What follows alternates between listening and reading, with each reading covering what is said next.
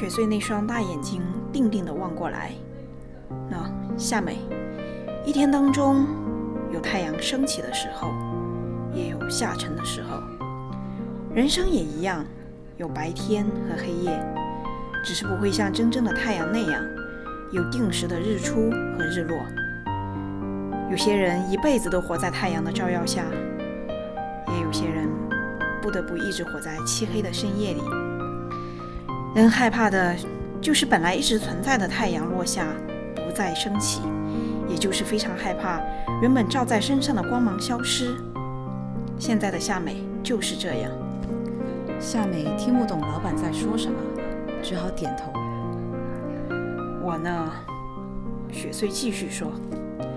从来就没有生活在太阳底下，怎么会？夏美笑了。社长总是如日中天呐。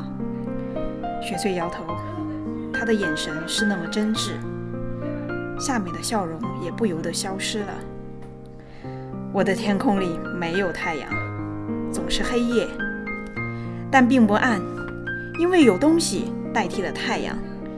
虽然没有太阳那么明亮。但对我来说已经足够。凭借着这份光，我便能把黑夜当成白天。你明白吗？我从来就没有太阳，所以不怕失去。代替太阳的是什么呢？你说呢？也许夏美有一天会明白的。说着，雪穗朝着前方调整坐姿。好了，我们走吧。